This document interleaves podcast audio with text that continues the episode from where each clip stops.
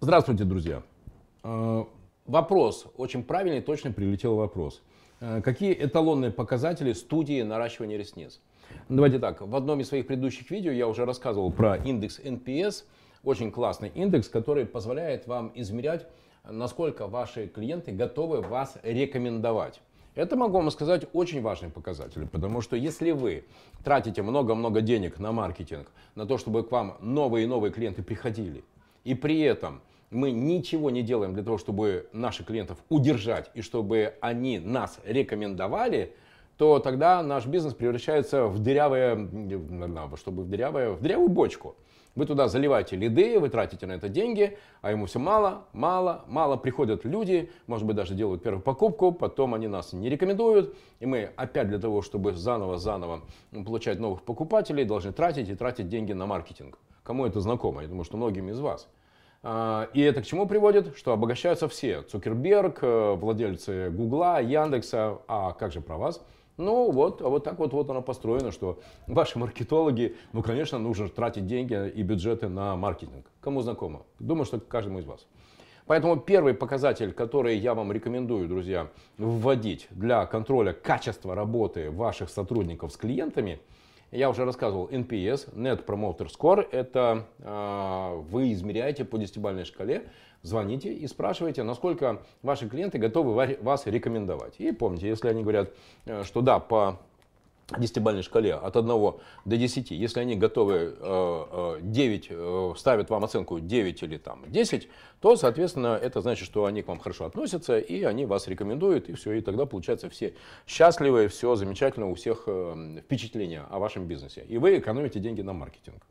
Понятно, да? С, первого, с 1 до 10 такая шкала, и если вам говорят, да, по десятибалльной шкале 9-10 готов рекомендовать.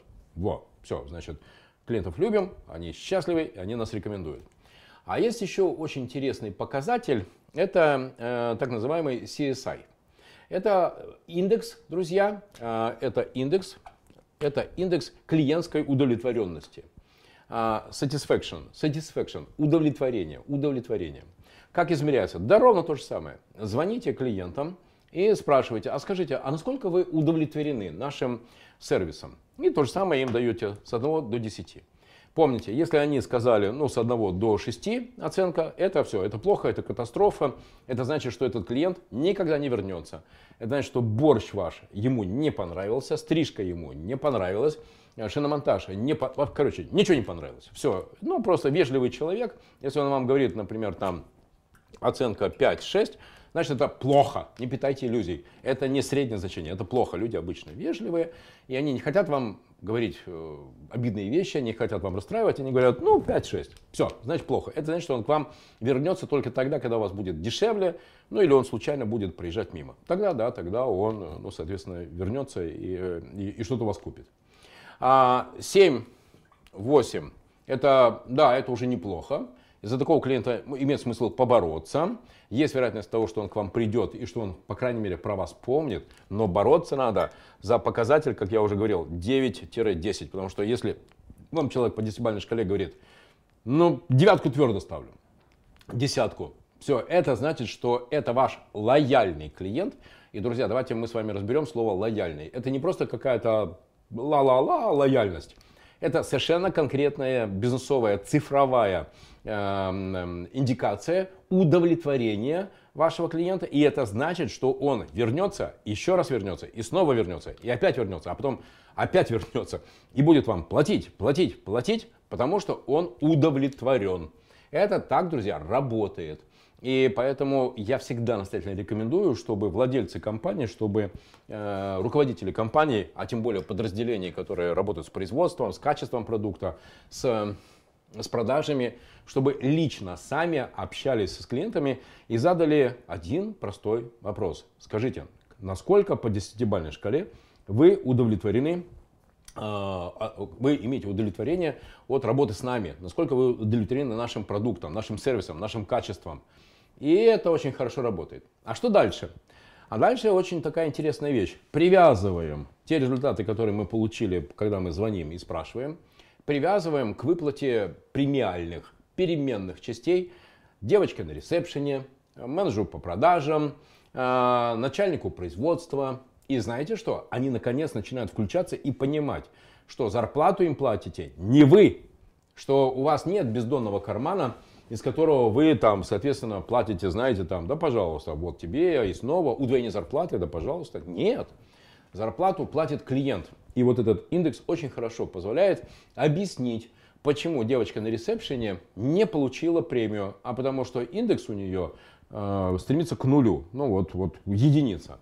И кроме моих обычных рекомендаций, пожалуйста, друзья, сами сидите на звонках, сами слушайте звонки ваших сотрудников. Кстати, недавно один владелец компании меня спросил, а это законно? Это было очень, как бы это, экзотично. Потому что э, номера телефонов, друзья, принадлежат вашей компании. Договор с оператором связи – это ваш договор. И вы имеете полное право слушать те звонки, которые проходят по вашим рабочим номерам телефонов и контролировать качество работы ваших сотрудников. Которые в тот момент, когда они наконец понимают, что вы их слушаете, а еще вы когда их измеряете, например, по индексу э, CSI, вы тогда действительно можете ему показать, что ты получил маленькую премию, потому что, ну вот, я послушал твои звонки, хамишь, не уважаешь и ничего не делаешь для того, чтобы удовлетворить потребности клиента. Ждешь, что клиент сам скажет, заверните, беру. Ну, а как же объяснить, рассказать, показать ценность. Нет, вместо этого вам сотрудники говорят, ну, как вы сами знаете, про кризис, глобальное потепление климата и что ни у кого нет денег. А про то, что мы, ну, как минимум невежливо разговаривали, а такое очень часто бывает. Кстати, пример. Я, друзья, я два раза, честно, я два раза пытался быть клиентом BMW. Два раза я пытался быть клиентом BMW. И как думаете, почему у меня не получилось? В первый раз это было лет 7-8 назад. Я заехал а, в одну компанию, которая торгует экзотическими автомобилями. Вы знаете мою страсть к кабриолетам. И я заехал туда посмотреть, что там интересного есть. А, подошел к девушке на ресепшене, и это было примерно так. Она а, разговаривает по телефону, а я вот с той стороны подошел. И она такая посмотрела на меня, и вот так вот. И посмотрела, и опять. Ну, то есть, я ей доставляю явно неудовольствие, потому что она о чем-то очень важном рассказывает по телефону. А, а я вот такой вот ей досаждаю. В конце концов, когда она поняла, что я не уйду, она на меня вот так бровями делала, когда она поняла, что я не уйду, она вот так вот прикладывает и вот так вот кивает и говорит «Здравствуйте». Друзья, правда. Вот, вот правда это было. Вот так вот. Здравствуйте. Ну, такое типа. Что пришел? Я говорю, да я вот хотел посмотреть, какие у вас есть интересные кабриолеты. И она вот так вот придерживая, говорит, ну, вон там сходите, посмотрите, только имейте в виду, там все дорогое. Да. Ну вот, это была такая конкретная вот, вот ситуация. Ну, понятно, никуда я не пошел смотреть, но ну, ну, блин, ну что такое? Ушел я. Хорошо, через 2-3 года э, мой знакомый сказал, что тоже в делестве BMW на Васильевском острове э, появилась интересная модель X6, такая заряженная, кайфовая. Окей, все, хорошо, съезжу, посмотрю, потому что, ну, у меня как-то, сколько раз? У меня два раза было BMW, но это было давно. Думаю, может, действительно там что-то такое кайфовое, интересное, невероятное. А, прихожу, тоже что-то везет меня на барышень, которая на ресепшене вот это вот по телефону разговаривает. Раз, вот я подошел, дело было зимой. И вот она на меня так посмотрела, так смерила, даже не стала вот это вот, просто, знаете, вот так вот это вот.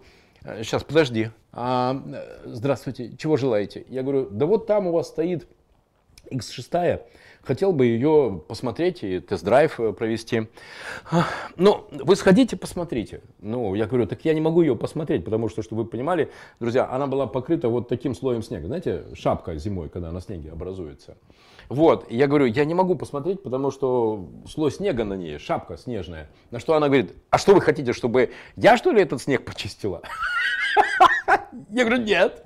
Ну, наверное, у вас, говорю, есть какие-то специально обученные люди, которые умеют чистить снег э, с, э, с машины, когда клиент пришел и хочет сделать тест-драйв. На что, она, на что она говорит, ну, не знаю, я посмотрю. Все, я, короче, я тоже... Вот так, все, короче, нет у меня BMW. Вот Range Rover есть, а BMW нет. Мерседесы были, Audi были. Вот последние 5 или 7 лет я езжу на Range Rover, очень этому рад.